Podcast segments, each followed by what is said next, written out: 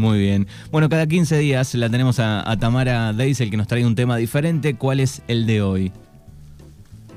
Hoy, fútbol y violencia de género, la pelota sí se mancha, calculo que del otro lado ya más o menos sabrán de qué, de qué viene el tema. Ya ese título, te vos. Ya ese título este, nos hace pensar en el caso de los últimos, este, de las últimas semanas, ¿no? Boca, Villa.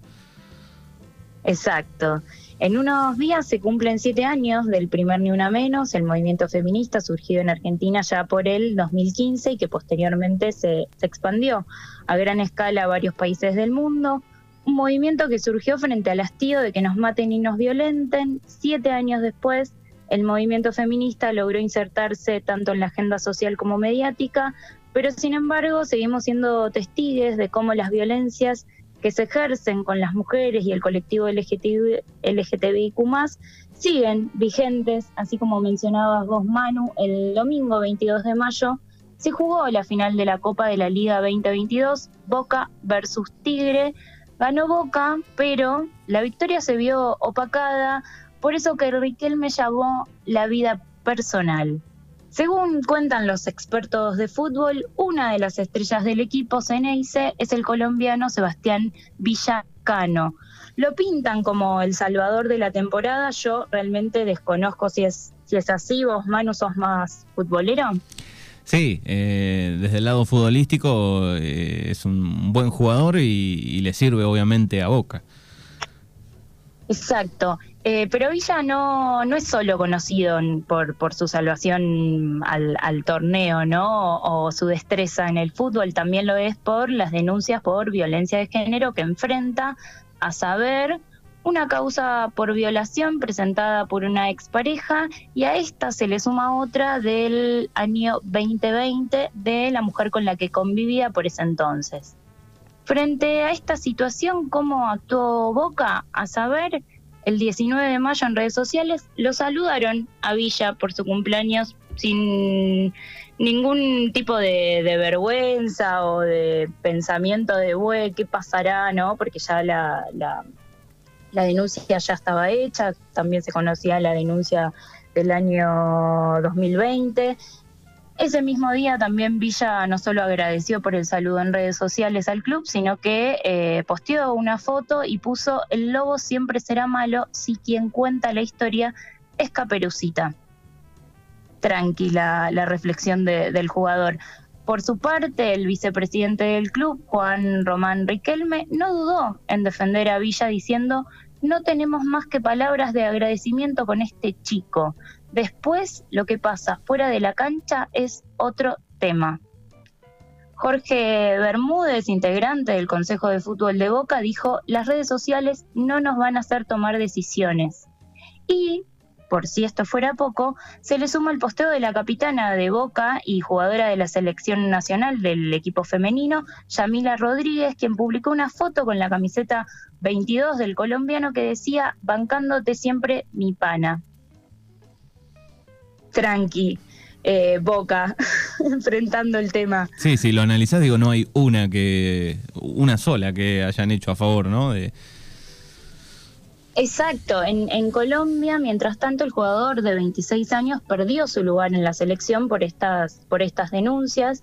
No es la primera vez que, Boca se encuentra en una situación similar. En el equipo Ceneice eh, hay otros tres jugadores en actividad investigados por violencia de género. Eduardo Salvio por lesiones a su ex esposa, Cristian Pavón por abuso sexual y Frank Fabra por participar de un caso de maltrato contra dos mujeres en una fiesta.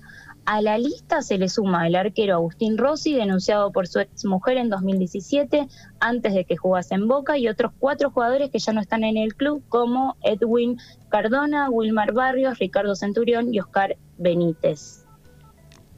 Venimos, venimos bien con, Boca y el protocolo contra la violencia de género. Sí, eh, son, muchísimos, ¿no? la cantidad de casos, si empezás a sumar, algunos ya no están. Eh, pero bueno, en los últimos años he estado pensando que muchos clubes, incluso del mundo, digo, bueno, toman rápidamente cartas en el asunto con este tema. Exacto. Eh, en líneas generales, en Argentina, de los 26 equipos de, de, la Liga 14 ya tienen un protocolo de acción ante denuncias por violencia de género. El primer club en incorporar esta medida fue Vélez en el 2018 a través de una iniciativa de, Patricia Ojeda, abogada e hincha del club. Para Ojeda los tiempos cambiaron y confirma que en el club han tenido situaciones de jugadores que han separado preventivamente hasta que se resolvió su situación. Y el desafío para Ojeda es no afectar el derecho a trabajar del jugador que tiene el beneficio de la inocencia hasta tanto haya una condena. Y acá está el, el debate que surgió, porque si nos, eh, nos eh, llevábamos por el debate en redes sociales, lo que se venía diciendo era, bueno, che, suspendan a este pibe, porque la denuncia que tiene es una denuncia por violación y no es la primera, es la segunda. Por otro lado, también está el, derecho a toda persona a, trabajar hasta tanto no tenga condena. Y es inalienable, digamos, a, a las personas, y ahí estaba como la cuestión, pero la realidad es que el posicionamiento de Boca no solo no fue expulsarlo y suspenderlo, que ahí también podríamos decir, bueno, el derecho de Villa todavía, hasta que no haya condena firme, es a seguir trabajando y es correcto, pero la realidad es que no solo no lo suspendió, sino que salió a bancarlo, porque las declaraciones tanto de Riquelme como del equipo técnico, como de eh, demás compañeros, fue bancarlo a Villa. Sí, sí, claramente. Este, se viene, se viene analizando este, la, situación de, cómo actúa Boca, ¿no? En, estos casos.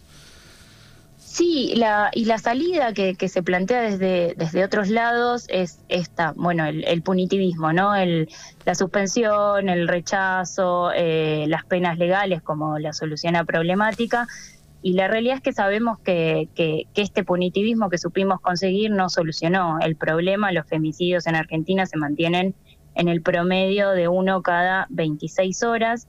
Y Boca nos plantea un par de interrogantes, como si podemos crear o imaginar otras propuestas por fuera del punitivismo, qué otras formas de toma de conciencia existen que nos permitan operar un verdadero cambio cultural y la pregunta para mí fundamental es, ¿acaso no sería conveniente entablar un diálogo con Boca, una institución social y deportiva que cuenta con múltiples recursos y con una llegada masiva al público masculino? Tengamos en cuenta una cosa no menor, Boca cuenta con un presupuesto anual de 7 mil millones de pesos y proyecta un superávit de 124 millones para este año.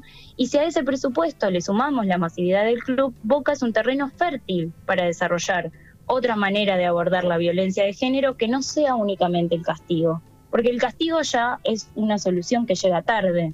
Digo, es un hecho que ya se consumó y nadie se está debatiendo, bueno, cómo, cómo sucedió antes. Y, me parece que la llegada de Boca es fundamental. El club no supo aprovechar esta oportunidad, no supo y no quiso, porque hacerse cargo de eso implica no solo destinar recursos económicos, sino destinar tiempo como, como movimiento feminista, como sociedad en general, tenemos el derecho a pensar otras salidas frente a las múltiples violencias de género. Es pertinente, al calor de los hechos, sentarnos a pensar salidas en donde la institución ni apañe ni castigue, pero que se haga cargo promoviendo la responsabilidad tanto institucional como individual. A siete años de Ni Una Menos necesitamos crear formas de abordaje de los conflictos orientados a la transformación, la responsabilidad, la reparación y la prevención. Eh, tenemos investigaciones de sobra sobre el fracaso de la institución carcelaria. En Argentina, Iliana Arduino, abogada con orientación en Derecho Penal, Seguridad y Políticas de Género, se ha encargado de estudiar sobre el tema y plantea que las medidas de protección que imparte el Poder Judicial y las diversas instituciones del Estado, la mayoría de las veces son incumplidas o no son pensadas en base a las víctimas. Y esto queda claro, por ejemplo, en cuando se dictan las medidas de restricción eh, hacia el agresor y al mismo tiempo se deja en las mujeres víctimas la obligación de garantizar el contacto de sus hijos con el progenitor agresor. Es un caso bastante, creo que bastante claro de cómo actúa la justicia en, Estos, en estos casos.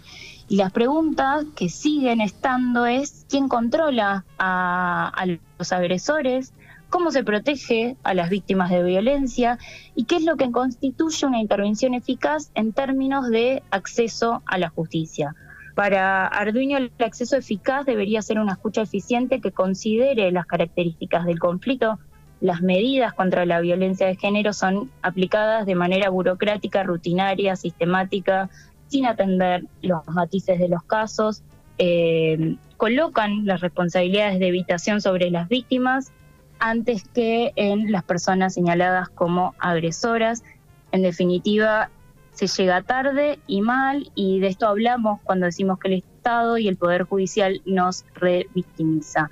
Eh, para Arduino y, en lo personal creo que también somos una sociedad punitivista, castigocéntrica, porque no tenemos mecanismos intermedios de gestión de la conflictividad y, y acá me parece clave también es, es muy difícil pensar en eh, una respuesta por parte del Estado y por parte de la justicia eh, eh, que sea general, porque los conflictos son particulares, si bien tienen un nodo que, está de base en cómo es este sistema capitalista y patriarcal, en cómo vivimos socialmente, pero hay que empezar a, pensar otras políticas que, que, estén más centradas en los casos, en las mujeres en, y, no, y no solamente en el castigo, porque si solo se piensa en el castigo no se aborda el problema de una manera integral y no se soluciona, porque las violencias van a seguir existiendo.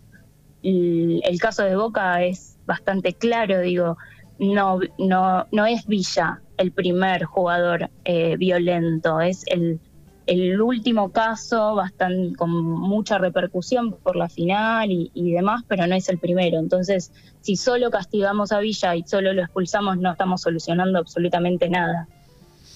Sí, digo, eh, tal vez en, algún otro momento, en algún otro caso, eh, recuerdo de, de, alguna red social donde alguien puso algo, bueno, después no finalmente no se realizó la denuncia.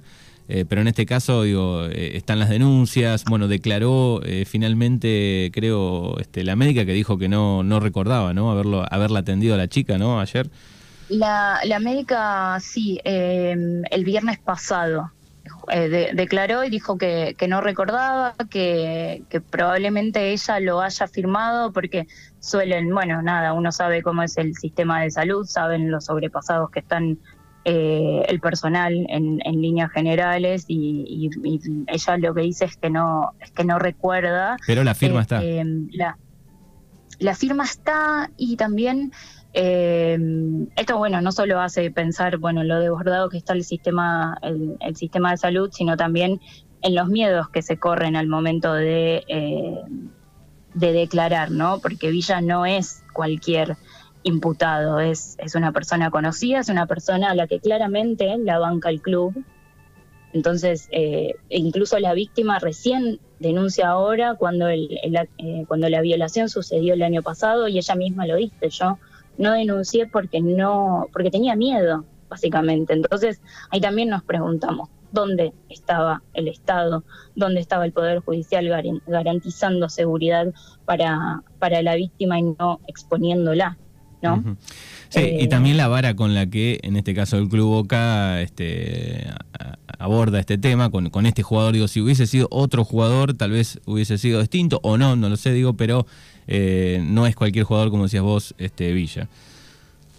No, y, la verdad que ahí me parece que, está piola también pensar, bueno, no no alcanza solo con la expulsión de Villa. Yo la verdad que no, no estoy de acuerdo, me parece que, que es, es eso, tiene el derecho a, seguir jugando y a seguir trabajando como cualquier otra persona imputada de cualquier otro, otro delito hasta que no haya hasta que no haya juicio, pero la verdad que la actitud del club dejó mucho que desear.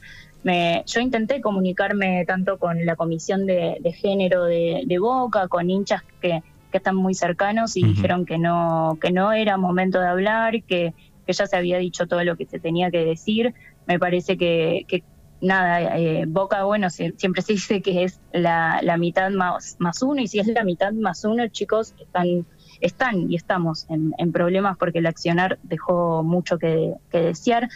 Es momento de, reconocer quien, que quien comete actos de violencia tiene un problema que debe ser abordado. Los varones que ejercen violencia de género son hijos sanos del patriarcado, son parte y resultado de este sistema y con la exclusión no se resuelve, solo se tapa y muy mal. Debemos dar paso a formas sanas de vinculación sexoafectiva, por eso siempre desde Para en el Mundo recalcamos que es fundamental seguir profundizando en la educación sexual integral, por último, contarles que en la provincia de Buenos Aires la Dirección de Promoción de Masculinidades para la Igualdad lanzó una línea telefónica para la atención y, derivación de varones, que es la línea 221-602-4003. También desde lo personal recomiendo seguir al colectivo de varones antipatriarcales, los encuentran en redes sociales invito a, los varones y a la comunidad en general de Libertad Radio a sumarse a, pensar cómo, cómo se vinculan. La violencia de género no es la, es la norma, básicamente, es la forma en la, en la que nos criaron, en las que criaron a las infancias, criaron a los varones y, deberíamos empezar a, a replantearnos algunas cosas, a exigirles a tanto a los equipos y clubes de fútbol que, que empiecen a, no solo a poner un, un esto, un coso de género y ya está, y para la foto, y, sacar un cartel para el 8M, sino realmente pensar en, en acciones que, que vayan y que sean concretas en contra de la violencia de género. Muy bien. Bueno, excelente como siempre. Tamara Deisel, Paren el Mundo, en redes sociales, arroba Paren el Mundo OC. Ahí eh, es la, página oficial, el, Instagram oficial de Paren el Mundo. Como siempre, gracias. Eh, Tamara, y en 15 días eh, nos volvemos a encontrar. Nos vemos, Manu. Gracias por el espacio. Que tengan un buen fin de semana.